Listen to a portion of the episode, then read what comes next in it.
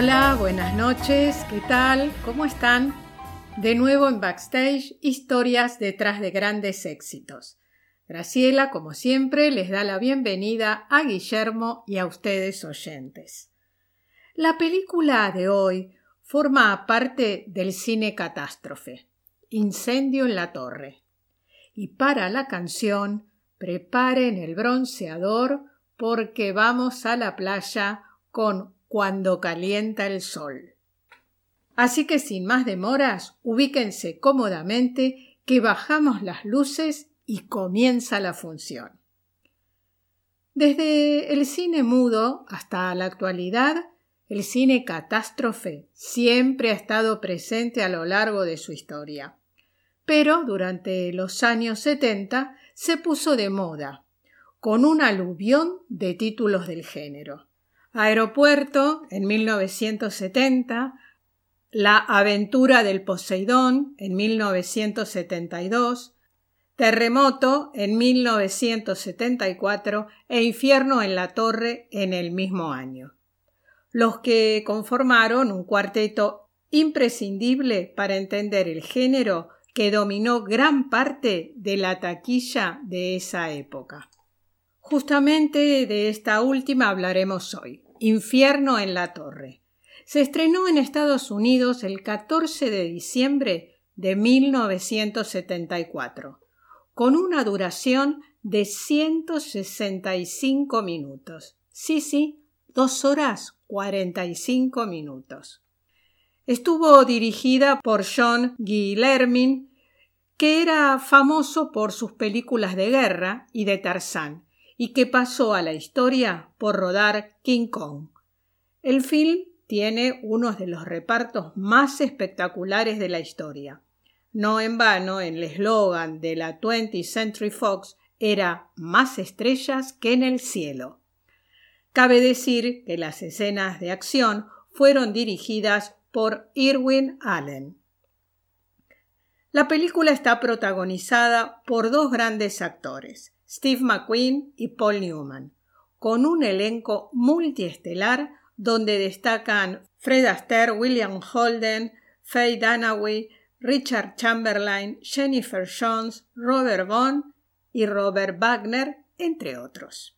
En la historia, el arquitecto Doug Roberts, Paul Newman, diseñador del rascacielos más alto del mundo, conocido como la Torre de Cristal, regresa a San Francisco después de unas vacaciones para la inauguración del edificio, propiedad del millonario James Duncan, interpretado por William Holden, quien junto a su yerno Roger Simmons en la piel de Richard Chamberlain fueron los responsables de la construcción. La fiesta inaugural se desarrolla con todas las personalidades de la ciudad en el Salón Promenade, en el piso 135. A poco de comenzar la fiesta, se detecta un incendio en uno de los pisos.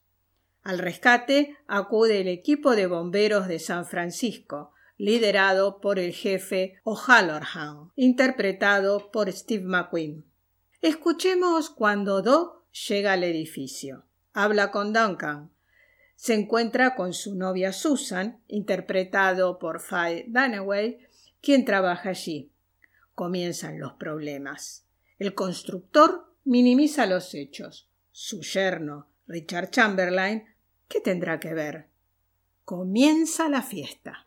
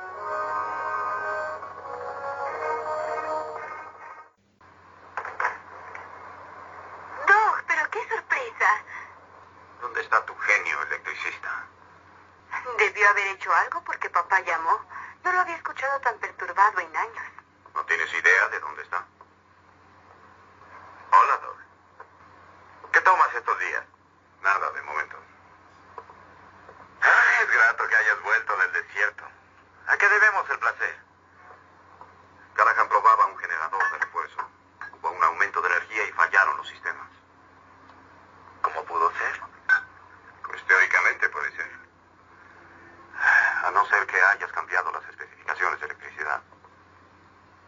Es muy franco, ¿verdad? Como siempre.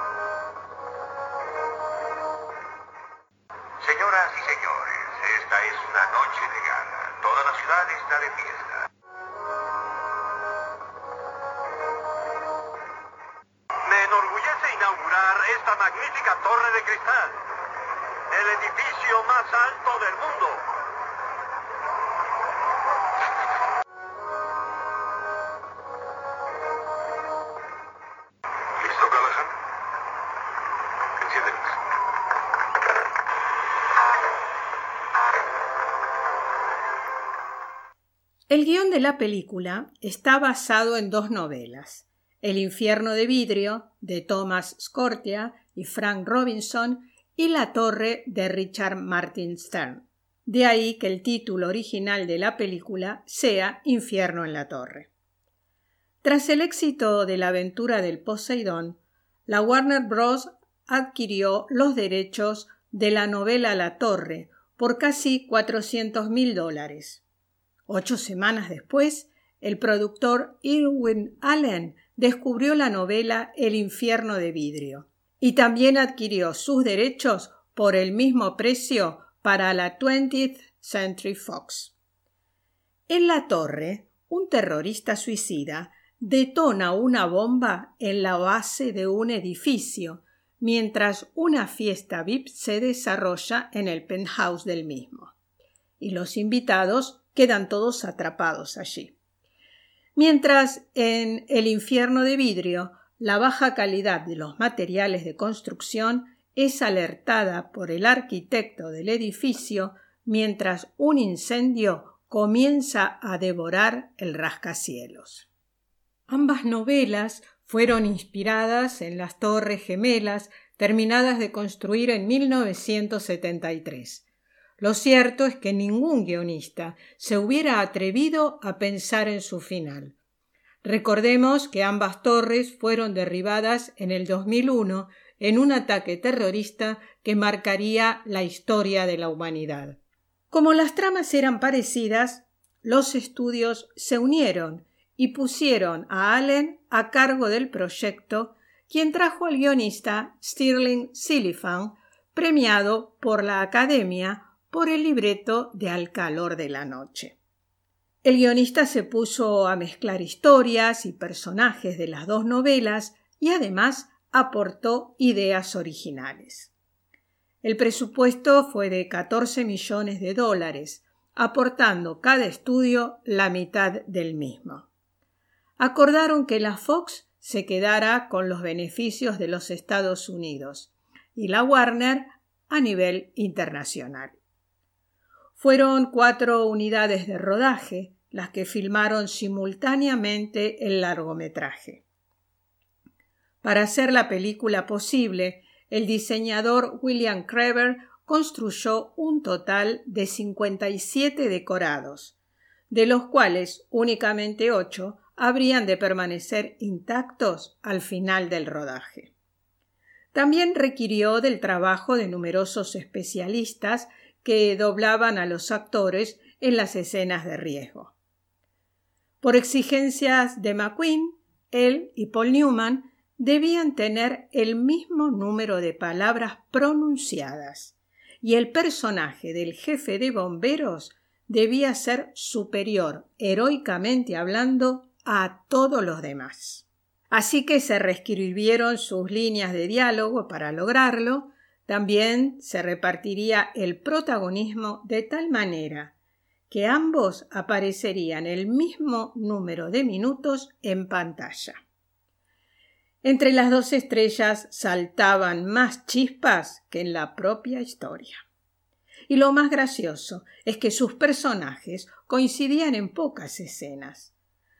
Al personaje interpretado por Paul Newman le tocó la inevitable historia romántica, en esta ocasión con la sex symbol de los 60 y 70, Faye Dunaway, famosa mundialmente por Bonnie and Clyde.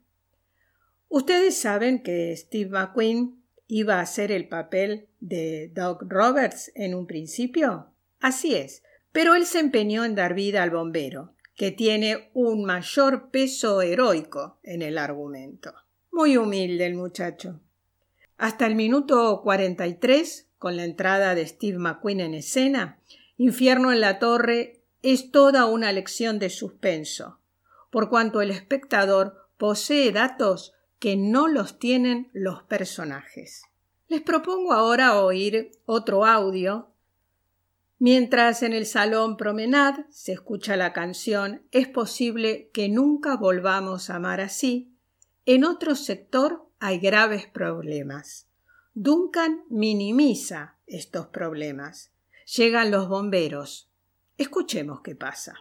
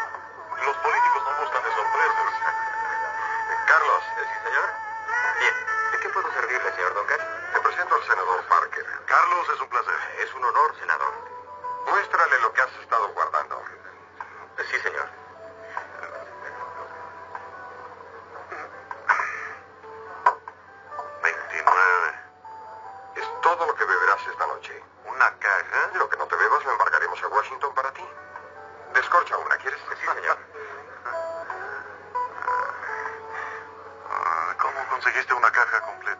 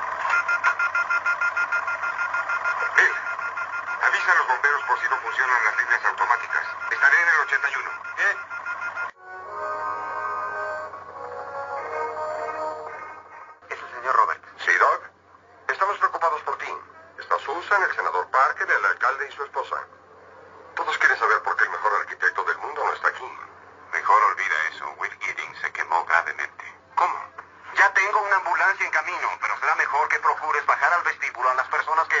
almacenaje en el 81 porque no hay posibilidad de que nos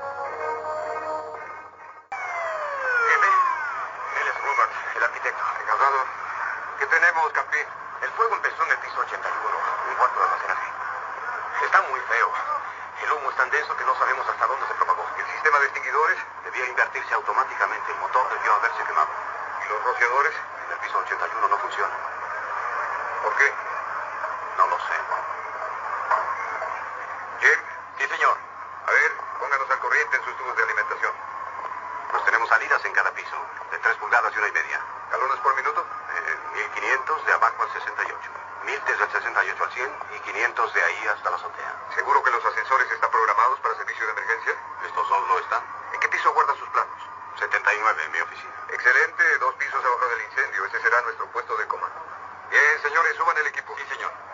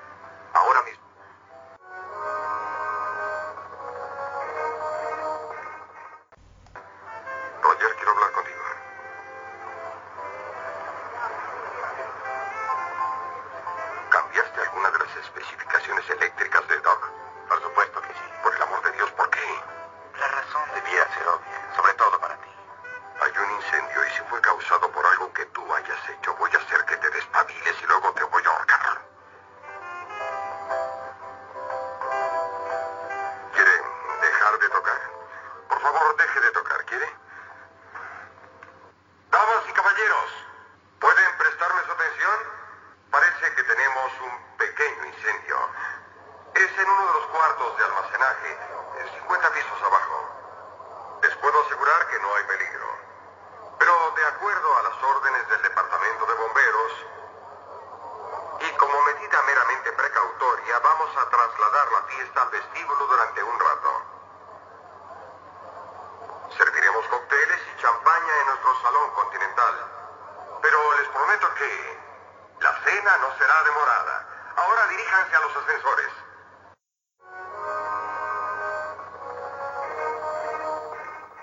En esa época los efectos especiales eran escasos. Sin embargo, los que se usaron obligaron a los estudios a realizar 57 decorados, como les comenté antes, para captar desde diferentes ángulos las distintas tomas, así como la creación de varias maquetas de edificios pequeños a manera de ilustración. Es por ello que la dirección artística jugó un papel estelar y fue merecedora del Oscar como mejor fotografía por su ambientación y el gran juego de cámara mostrada por su director. La película nos va llevando por el interior del edificio, que parece una gran trampa. Vemos los distintos pisos, las habitaciones, los almacenes, la sala desde donde se controla la luz y seguridad del edificio, los depósitos, la enorme sala de fiestas en lo alto y los ascensores. Todo hace creer que este rascacielos existe y que está ardiendo nos creemos todo ese mundo de maquetas y decorados. Para rodar las escenas en la que había fuego real, se inventó un complejo entramado de tuberías de gas cuidadosamente diseminados por diversos puntos del decorado, y que tenían orificios de salida disimulados, que se encendían y apagaban a distancia mediante un sistema automático, pudiéndose graduar así la altura y la potencia del fuego a voluntad. Una brigada de bomberos de Los Ángeles, formada por treinta hombres, estuvo presente en el set de rodaje en todas las escenas de fuego. Durante la filmación se produjo un incendio de verdad en el estudio. Los bomberos que acudieron a sofocarlo fueron ayudados por el propio equipo del film, incluyendo algunos de los actores que rodaban en ese momento. Fue el caso de Steve McQueen, que echó una mano todavía vestido con su uniforme de jefe de bomberos. Tal es así que un bombero auténtico que estaba a su lado lo reconoció y le dijo mi mujer no se lo va a creer. A lo que Steve McQueen respondió La mía tampoco. Más de 54 mil litros de agua fueron necesarios para captar el clima final. La secuencia fue filmada por ocho cámaras, filmando simultáneamente desde distintos ángulos del decorado. La labor de los montajistas Harold Kress y Carl Kress, padre e hijo, fue galardonada con un más que merecido Oscar. Hacen avanzar con sumo interés el relato que, por lo visto, en muchas de las películas de este género, podría haber caído en el aburrimiento. Pero ambos, siguiendo las órdenes de Allen, consiguen el tiempo interno perfecto en las secuencias más emocionantes, que son innumerables. Vamos a citar dos. La secuencia de Paul Newman con Jennifer Jones y dos niños por el hueco de una escalera destrozada. Tengo que decirles que el actor hizo absolutamente todas sus secuencias de riesgo. También podemos nombrar la escena del ascensor externo y el helicóptero. Otro de los atractivos de este tipo de películas era la recuperación de rostros del pasado y de grandes estrellas de otras épocas, así como era necesaria la presencia también de niños y la de una pareja de ancianos que luchaba hasta el final por su vida. En Infierno en la Torre, esa pareja de ancianos está formada por Jennifer Jones y Fred Astaire, que además sus personajes protagonizan un bonito, breve e intenso romance. Como película de catástrofe está llena de momentos que se quedan grabados y que marcan. Entre ellos, cuando Paul Newman y Steve McQueen preparan el dispositivo que tiene que hacer explotar los depósitos de agua para poder salvar más vidas. De alguna manera en el film hay dos amores, diríamos, moralmente antagónicos. El del encargado de relaciones públicas del edificio, Dan Bigelow, encarnado por Robert Wagner, y su secretaria, Lori, en la piel de Susan Flannery. Un amor secreto y prohibido. Por el otro lado tenemos el del arquitecto y su novia, Susan, interpretado por Faye Dunaway. Ellos están en el momento de formalizar su amor, pero con dudas por parte de ella, pues quiere ascender en la empresa. Los amantes encuentran la muerte pronto y aislados. En cambio, Doug y Susan no solo se salvarán, sino que Susan decidirá seguir a su amado, pues ya no hay futuro en la empresa que ha generado la catástrofe. En el próximo audio veremos que la situación es crítica. Hay más reproches. Llega rescate aéreo y todo se complica cada vez más.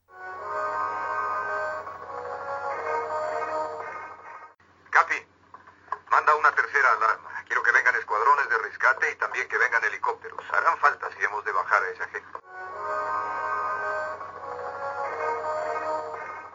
El fuego avanza al pozo principal. Usen el ascensor escénico panorámico, pero no lo sobrecarguen. Está bien, Doc. No me gusta la forma en que me hablas.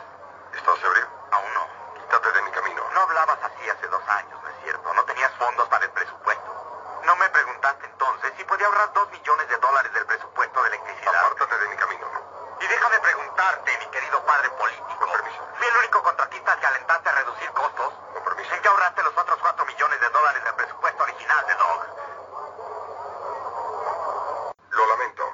Tendrá que volver al Salón Promenade y los haremos descender por el ascensor panorámico.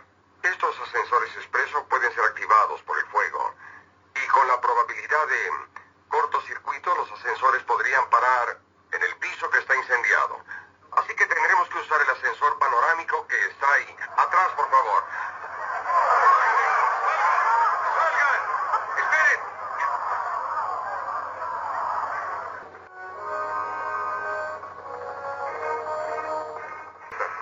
Revisen los sistemas de ventilación. Jack. ¿Sí? Voy a mandar arriba a otro equipo. Tiren este techo y agujeren el otro lado. Para usted, jefe, el oficial contralor del helicóptero. Gracias. Soy O'Halloran. ¿Con quién Enfrenque, señor. Rescate aéreo de la Marina. Ya era hora. Necesitamos sus helicópteros. Los enviaré enseguida. Quiero instalar comunicación cerca de su puesto de comando. Oh, ahí es peligroso, lejos de los ascensores. Entonces subiremos por la escalera, señor. Sí, subirán hasta el piso 69, ¿eh? Estaremos en el vestíbulo. Gracias.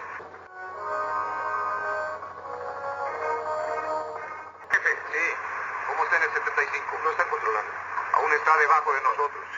Echemos un vistazo. Cuidado con la electricidad.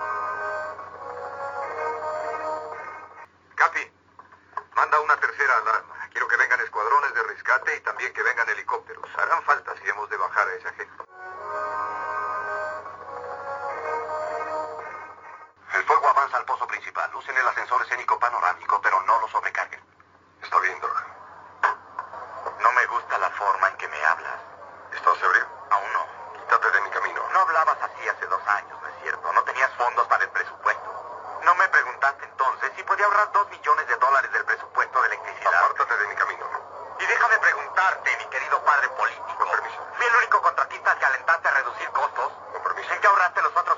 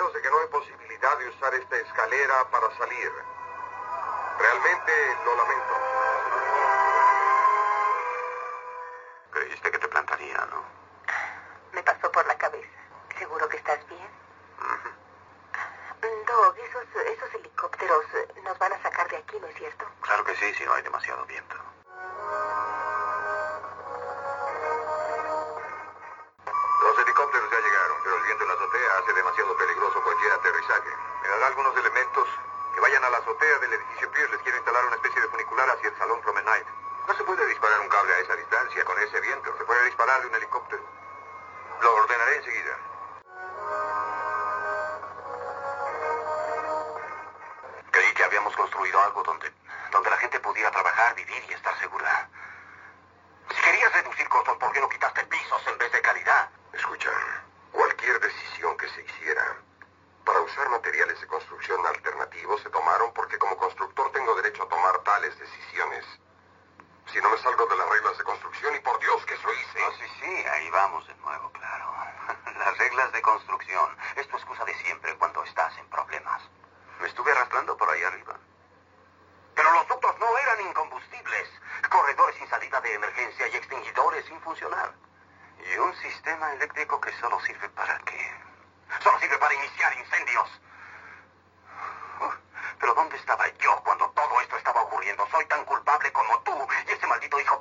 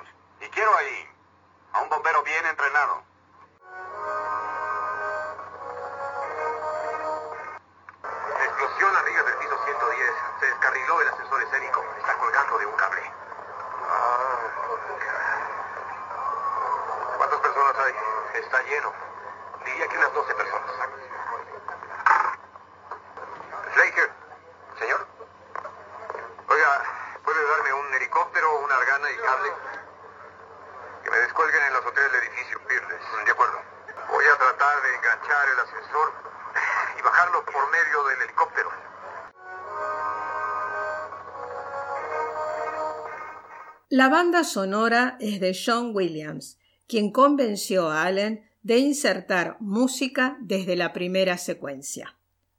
La canción Es posible que nunca volvamos a amar así fue escrita por Al Kaya y Joel Hirschkrom para la película. Ganó el premio de la Academia a la Mejor Canción Original en 1974 y fue interpretada por Maureen McGovern tanto para la banda sonora de la película como brevemente en la película misma, como Maureen interpretando a una cantante. Del vestuario del film se encargó Paul Sastovich. Los vestidos y trajes que más llaman la atención son los que llevan los invitados en la fiesta y son un buen ejemplo de la moda de los años 70, marcada por la estética disco y el estilo Halston. Resultan llamativos los smokings de colores, como el de William Holden, que es rojo con solapas negras. Hay que destacar dos vestidos. El que lleva Faye Dunaway en tono nude, que tiene un escote que la hace encantadoramente sexy, y el blanco impoluto con cuello alto y mangas largas que luce Jennifer Jones en la máxima expresión de una mujer recatada. Las dos grandes estrellas, Paul Newman y Steve McQueen, tuvieron toda clase de discusiones de cartel, pero nunca enfrentamientos. Cada uno cobró un millón de dólares por su papel, más un 10% de la recaudación de la película. Si se tiene en cuenta que a nivel mundial recibió 203 millones de dólares, se puede decir que todos quedaron contentos, ¿no? ¿Qué les parece? Steve McQueen estuvo cuatro años sin hacer otra película luego de esta. Y Paul Newman dijo que no volvería a hacer esta clase de cine. Pero no cumplió, porque en 1980 volvió a trabajar con el productor Irving Allen en Al filo del tiempo. La película fue nominada a ocho Oscar en total, de los cuales ganó tres, la mejor fotografía, mejor montaje y mejor canción. Infierno en la Torre está considerada la obra maestra de su género, porque combina a la perfección el cine puramente entendido como entretenimiento y el drama. Los efectos visuales están siempre al servicio de la historia, mientras que los actores tienen suficientes momentos de lucimiento para que sus personajes no caigan en la parodia el impecable acabado técnico dota al film de una credibilidad asombrosa. Y ahora escucharemos el último audio, que ante la crítica situación se toma una medida drástica. Hemos estado discutiendo la situación en el Salón Promenade y pensamos que solamente les quedan 17 o 18 minutos. Llevará más de tres horas sacar a todos con esa silla. Esas personas morirán arriba si no se hace algo. Tal vez tengamos la solución. El señor Johnson es ingeniero. Diga al jefe de sus cálculos. La fuerza estructural de las vigas y contrahuellas del salón Promenade, en mi opinión, definitivamente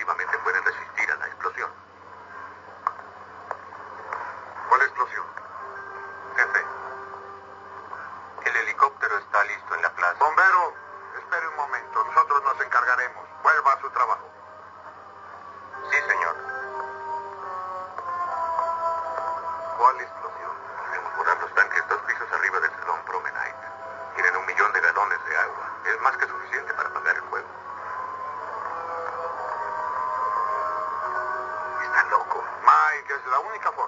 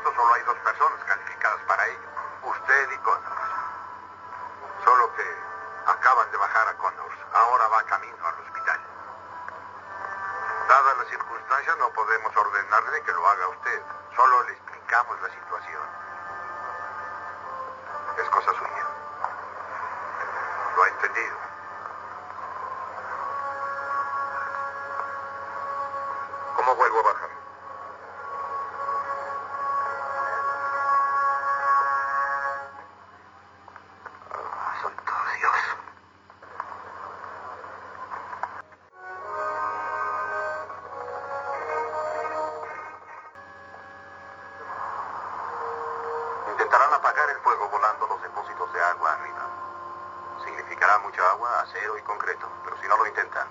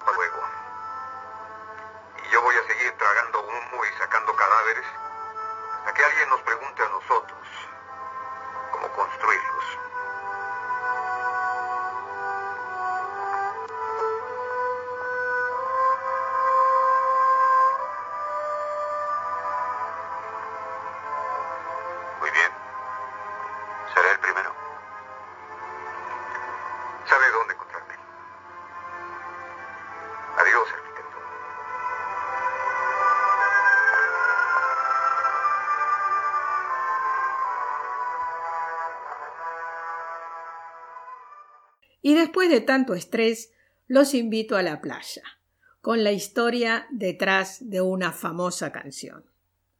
Cuando calienta el sol es la canción que elegimos para hoy y fue escrita por el músico y cantor nicaragüense Rafael Gastón Pérez, quien nació en una familia humilde, pero su gran talento lo ayudó a destacarse.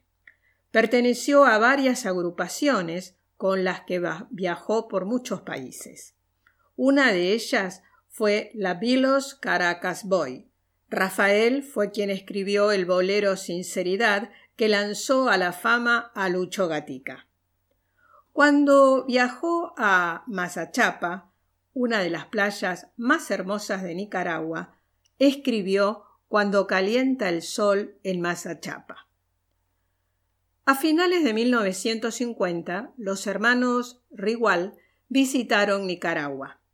Conocieron al compositor, les gustó mucho cuando calienta el sol en Mazachapa. Entre charla y bebida de por medio, Rafael les vendió la canción por unos diez dólares. De esta situación fue testigo el profesor Julio César Sandoval, un pionero de la radio nicaragüense, quien siempre que se lo preguntaron confirmó el hecho. Fue así que los hermanos Rigual inscribieron la canción como suya y le acortaron el nombre a Cuando calienta el sol. Ellos fueron los primeros en grabarla y la canción se convirtió en un éxito. Tal es así que fue número uno en el verano español. La canción fue interpretada por numerosos artistas, Antonio Prieto, Javier Solís y hasta Rafael Acarrá. Pero fue Luis Miguel quien la revivió para el público más joven. Rafael Gastón Pérez no pudo ver su canción triunfar. Falleció a los 45 años al año siguiente de vendérsela a los hermanos Rigual. Para que escuchemos hoy, elegí la versión del cantante chileno, pero adoptado argentino, Antonio Prieto. Adelante, Guillermo.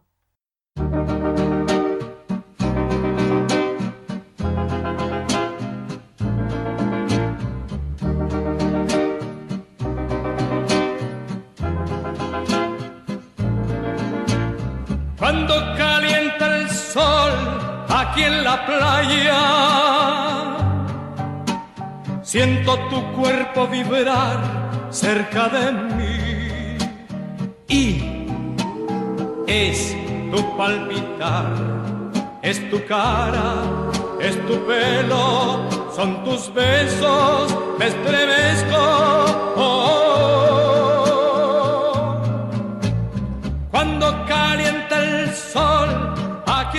Playa, siento tu cuerpo vibrar cerca de mí y es tu palpitar, tu recuerdo, mi locura, mi delirio, me estremezco. Oh, cuando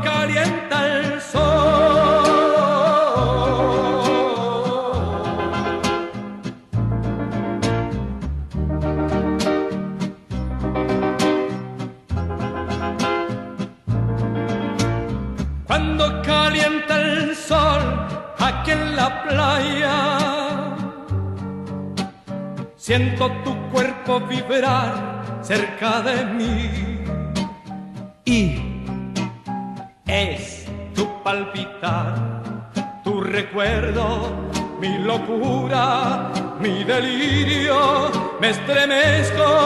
Oh, cuando calienta el sol.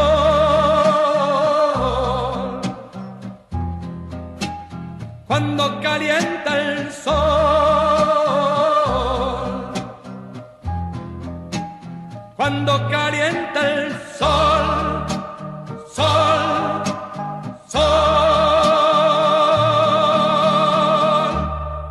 Y así el programa se nos pasó volando. Los esperamos el próximo viernes a las 21 horas acá en GDS Radio con una película y una canción que seguro conocen pero que no se las voy a decir. Ya saben, mientras tanto nos pueden escuchar por GDS Radio entrando a podcast o por gdstv.com.ar y también en nuestro Instagram arroba backstageok 2023. Les recordamos que el programa se repite mañana sábado a las 21 horas. Gracias a todos los oyentes, gracias Guillermo y hasta el próximo viernes a las 21 horas. Hasta entonces.